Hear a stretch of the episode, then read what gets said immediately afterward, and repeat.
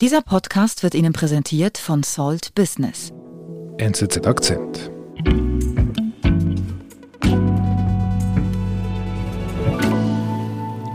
Jonas, wir, wir sprechen heute über Afghanistan, über ein Thema, das in Vergessenheit geraten ist, nämlich wir sprechen über Menschen, die weg könnten, aber nicht können. Richtig? Genau. Allein für Deutschland sind das wohl 70.000 Leute, die eigentlich nach Deutschland gehen dürften. 70.000? 70.000 Leute. Das ist eine Berechnung von der deutschen Regierung und mhm. die haben eine deutsche Schutzzusage erhalten. Und das sind die Leute, die quasi den Deutschen geholfen haben vorher? Das sind unter anderem deutsche Ortskräfte mit ihren Familien, aber auch Leute, die besonders gefährdet sind, Leute, die in einem Taliban-Staat wohl nicht so gut leben können. Mhm. Wie viele haben es geschafft? Seit Ende August, also nach Ende der militärischen Evakuierungsmission, sind das wohl nur 2000 Leute, die es aus Afghanistan rausgeschafft haben. 2000 von 70.000? 2000. Und von diesen 2000 sind rund ein Drittel, für die eine einzige Person verantwortlich ist, eine junge Frau, die ist 35 Jahre alt, keine Diplomatin, keine Beamtin, sie ist eine Journalistin. Niemand evakuiert derzeit so viele Afghanen nach Deutschland wie die 35-jährige Theresa Breuer. Wie der jungen Journalistin diese Rolle zukam, erzählt mein Kollege Jonas Roth. Theresa Breuer, die hat eigentlich, habe ich dich richtig verstanden, die hat eigentlich einen anderen Beruf. Die hat eigentlich einen anderen Beruf. Sie ist Journalistin und Filmemacherin. Okay, und wie ist sie dann quasi zu diesem Job gekommen, Leute aus, aus Afghanistan zu evakuieren? Also das Ganze beginnt eigentlich Mitte August. Das ist, wo die Taliban eigentlich schon vor den Toren von Kabul stehen. Das ganze Land ist im Aufruhr. Und Theresa Breuer will ihre Freunde retten. Mhm. Retten? Ja, sie will die aus Afghanistan rausholen. Okay, und was macht sie? Es handelt sich hier um vier Bergsteigerinnen, die sie für ein Filmprojekt begleitet hat mhm. und um einen Übersetzer mit seiner Familie. Insgesamt sind das zwölf Leute, die sie aus Afghanistan rausbringen will. Was, also zwölf Leute rausbringen, wie, wie geht sie vor? Ja, der einfachste Weg ist natürlich über die Luft. Mhm. Sie sagt sich, ich chartere jetzt ein Flugzeug und hole die da raus. Mhm. Sie ruft dann einen Freund an, der bei Sea-Watch äh, engagiert ist, der eine gewisse Erfahrung hat mit Rettungsflugzeugen. Mhm. Sea-Watch ist was genau? Sea-Watch ist eine Seenotrettungsmission im Mittelmeer. Mhm. Der hat schon das eine oder andere Mal ein Flugzeug gechartert mhm. und hilft ihr jetzt dabei, eine Maschine zu chartern. Und das ist dann ein Kleinflugzeug, eine, eine Gulfstream. Aber diese Maschine, die schafft es gar nie nach Afghanistan. Mhm. Warum? Die Amerikaner, die mittlerweile den Flughafen kontrollieren und sichern, die lassen keine zivilen Flugzeuge mehr landen. Das heißt, Theresa Breuers Freunde, die können jetzt nicht raus. Ist ja auch ein bisschen eine spezielle Idee, dass man quasi als private Filmemacherin, die Freunde hat, einfach sagt, jetzt hole ich mir ein, ein kleines Charterflugzeug und, und hole sie raus. Das ist in einer politisch heiklen Situation auch eine sehr extrovertierte, originelle Idee. Ja, sie sagt selbst, das sei eine Piratenidee gewesen. Mhm. Und das war auch mein Eindruck. Die hat einfach mal gemacht. Die hat niemanden gefragt, sondern die hat sich in der Situation wiedergefunden und ist einfach drauf los. Okay. Mit dem kleinen Flugzeug hat es nicht geklappt. Sie kriegt keine Erlaubnis. Was macht sie dann? Ja, jetzt legt sie eigentlich erst richtig los. Sie tut sich mit anderen Leuten zusammen, die ihr helfen und mit denen chartert sie ein noch viel größeres Flugzeug. Das ist ein Airbus A320. Da haben so zwischen 150 und 200 Leute Platz. Und hier wird sie auch unterstützt von der deutschen Regierung. Sogar Heiko Maas setzt sich für diesen Flug ein und die, schaffen es schlussendlich, dass dieser Flug eine militärische Kennung bekommt. Warum ist das wichtig? Weil auf dem Flughafen Kabul nur solche Flugzeuge mit militärischen Kennzeichnungen landen dürfen. Mhm, mh. Das ist verrückt. Also sie sagt, mit dem Kleinen hat es nicht geklappt, also gehe ich einfach quasi größer. Ich mache mich groß, ich mache mich militärisch sogar. Genau, ja. Und in der Zwischenzeit ist die Liste, wo ihre zwölf Freunde drauf sind, die sie rausholen will, angewachsen auf fast 200 Leute, die da auch noch mit sollen. Weil jetzt drängt die Zeit, die Die Taliban, die sind in Kabul und die militärische Evakuierungsmission ist daran, so viele Leute wie möglich da rauszuholen. Ja, wir erinnern uns, das war ja sehr ähm, chaotisch und wirr auf dem Flughafen. Die Amerikaner am Flughafen, die Taliban bereits in Kabul. Aber sie, also wenn ich dich richtig verstanden habe, begonnen hat es mit einer Liste von zwölf Leuten. Und als diese gecharterte Maschine in Kabul dann landet, hat sie eine Liste von 200 Leuten. Genau, genauer sind das 189, die rausfliegen sollen. Okay. Und dann? Ja, dann klappt zunächst einmal nicht so viel. Mhm. Also Theresa Breuer hat sich eigentlich vorgestellt, dass sie da landet und dann hilft sie diesen Leute äh, auf Leuten auf der Liste ins Flugzeug und weg sind sie wieder. Und warum klappt das nicht? Sind die Leute nicht da? Die Leute sind nicht da. Die sind irgendwo in Kabul und haben es nicht an den Flughafen geschafft. Und nach mehreren Stunden hebt der Flug wieder ab aber an Bord sind nur 18 Leute und diese Leute sind von der portugiesischen Liste und nicht von der Liste von Theresa Breuer. Mhm. Die 189 Menschen, die sie eigentlich mitnehmen wollte, die sind immer noch in Kabul. Okay. Irgendwann muss sie dann selber raus, denkt, sie hat es nicht geschafft. Und ähm, als sie landet, sieht sie, dass die Leute trotzdem auf den Flughafen gekommen sind. Irgendwie ist da etwas passiert, was man heute nicht mehr so genau weiß, wie das abgelaufen ist. Aber die Leute konnten schlussendlich mit Hilfe der Amerikaner auf einem Flug der Air Force ausgeflogen werden. Also genau die Leute, die Sie auf der Liste haben, diese 189. Diese 189 Leute haben es alle in fünf Bussen auf den Flughafen geschafft und konnten dann mit der amerikanischen Air Force einen Tag vor dem Ende der Evakuierungsmission ausgeflogen werden. Das ist ein Tag, bevor der letzte amerikanische Soldat den Flughafen Kabul verlässt. Mhm. Also sie hat eigentlich, äh, es, hat, es hat geklappt. Es hat geklappt, mehr oder weniger in letzter Minute. Mhm. Und was passiert dann? Das wäre ja jetzt eigentlich so das Happy End. Mhm. Aber Theresa Breuer macht weiter. Mhm. Weil jetzt die Evakuierungsmission, die militärische, ist zu Ende. Also sie weiß auch, dass in Afghanistan noch Tausende sitzen, die eigentlich auch auf diesem Flugzeug hätten sein können. Und sie sagt, die müssen auch noch raus mhm. und macht es sich jetzt zur Aufgabe, diesen Leuten zu helfen. Sie hat selbst auch zwei Jahre in Kabul gelebt. Sie hat eine, eine gewisse Beziehung zu Afghanistan. Und ich glaube, unter dem Eindruck dieser Taliban-Machtübernahme kommt ihnen ja einfach der, der Wunsch hoch, diesen Leuten zu helfen. Wir sind gleich zurück. Über 100.000 so viele Geschäftskunden in der Schweiz vertrauen bereits auf den ausgezeichneten Service und das sehr gute Netz von Salt Business.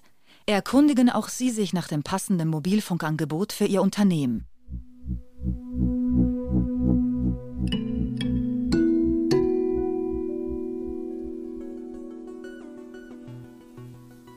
Okay.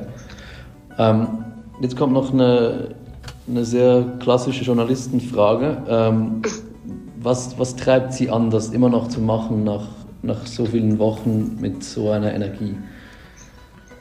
Naja, es gibt äh, tatsächlich einfach nicht so viele Menschen, nicht so viele Organisationen, die das können, was wir können. Es ist äh, also die Frage, warum, warum mache ich das? Ich mache das, weil ich es kann. So simpel ist es tatsächlich.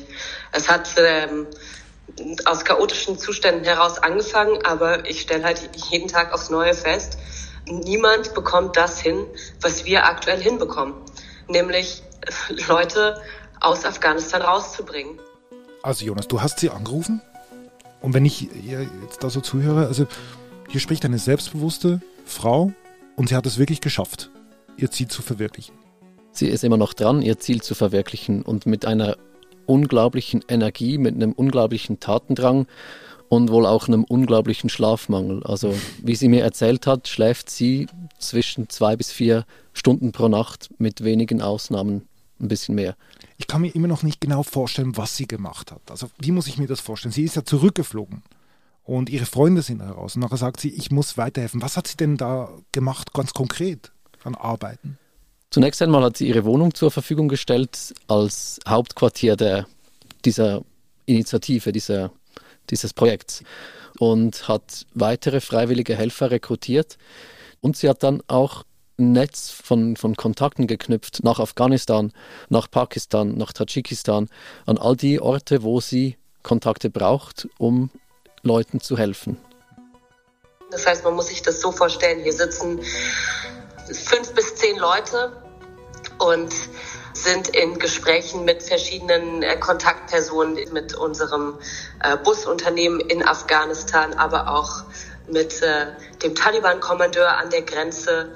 Eine Geräuschkulisse von, von ja, Gesprächen in verschiedenen Sprachen, also ob es jetzt Dari, Pashto, Englisch oder Deutsch ist. An der Wand hängen ähm, verschiedene Karten, noch alte Karten vom Flughafen. Ja, und Karten, sie reist dann selbst nach Pakistan, nach Islamabad, das ist in der Nähe von der afghanischen Grenze und arbeitet dann von dort aus. Mhm. Sie befindet sich in einem verrauchten Hotelzimmer ohne Fenster, hat da ihr Telefon, ihren Laptop eingerichtet und koordiniert, telefoniert, recherchiert den ganzen Tag. Ähm, also von dem Büro kann man da nicht sprechen. Das ist ein, ein fensterloses Hotelzimmer gewesen mhm. mit Computer- und Internetverbindung.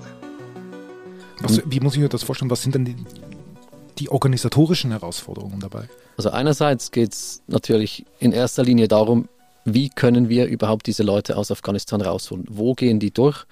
Welche Grenzübergänge sind offen? Welche Dokumente braucht es, um über diese Grenzübergänge zu kommen? Mhm. Weil ein Land wie Pakistan lässt nicht einfach Afghanen rein, ohne zu wissen, dass die nachher auch weiterfliegen können. Aber das heißt, die gehen gar nicht quasi an den Kabuler Flughafen. Es geht gar nicht mehr darum, per Airline aus Afghanistan zu fliegen. Ja, sie machen beides. Sie evakuieren Leute über den Landweg, das ist der einfache und günstige Weg. Mhm. Und das andere, das ist der Luftweg, der ist natürlich einfacher, schneller, aber auch teurer. Mhm. Jetzt hast du vorher erwähnt, ähm, die Reise nach Pakistan über Land ist möglich. Das führt an Checkpoints von Taliban vorbei. Lassen die das einfach zu? Die lassen das einfach zu, soweit wir wissen. Also die haben auch nach Ende der militärischen Evakuierungsmission versprochen, dass sie weiterhin Afghaninnen und Afghanen ausreisen lassen. Und das scheint bis jetzt der Fall zu sein, obwohl viele Grenzübergänge geschlossen sind, viele Wege zugemacht wurden. Aber es gibt einige Möglichkeiten, wie man die Afghanen rausholen kann. Die Theresa kennt diese Wege? Die kennt diese Wege, die will sie aber nicht unbedingt öffentlich machen. Mhm. Also Theresa Breuer hat mir gesagt, sie halten das eigentlich geheim, wo sie die Leute genau durchbringen, weil sie sich davor fürchten, dass diese Wege dann möglicherweise geschlossen werden.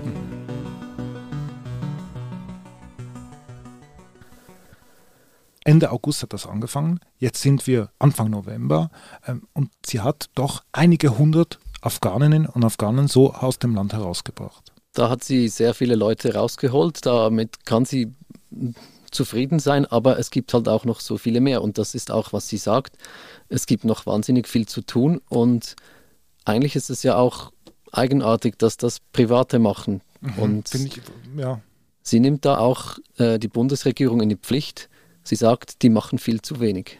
Ich glaube, dass, dass der politische Wille einfach so nicht da ist. Und ähm, es ist ja nun auch so, dass äh, die, die großen, die schockierenden Bilder vom Flughafen in Kabul, das ist ja jetzt auch zwei Monate her. Mhm. Und äh, man kann sich natürlich auch immer darauf verlassen, dass, dass die Leute ähm, anfangen, das Thema so ein bisschen zu vergessen und dass man sich die Mühe dann auch nicht mehr machen muss. Mhm. Also die deutsche Bundesregierung, die hat ja keine Strukturen mehr in Afghanistan.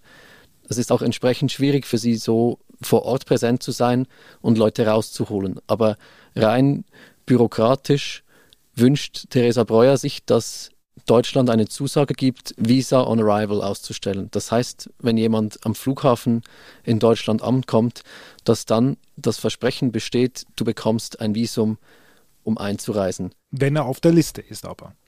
Wenn er auf der Liste ist und eine Aufnahmezusage von, von Deutschland hat. Mhm. Deutschland hat den Anspruch, ihnen zu helfen, mhm aber die können faktisch vor Ort nichts machen. Die haben keine Strukturen im Land, die haben keine Botschaften.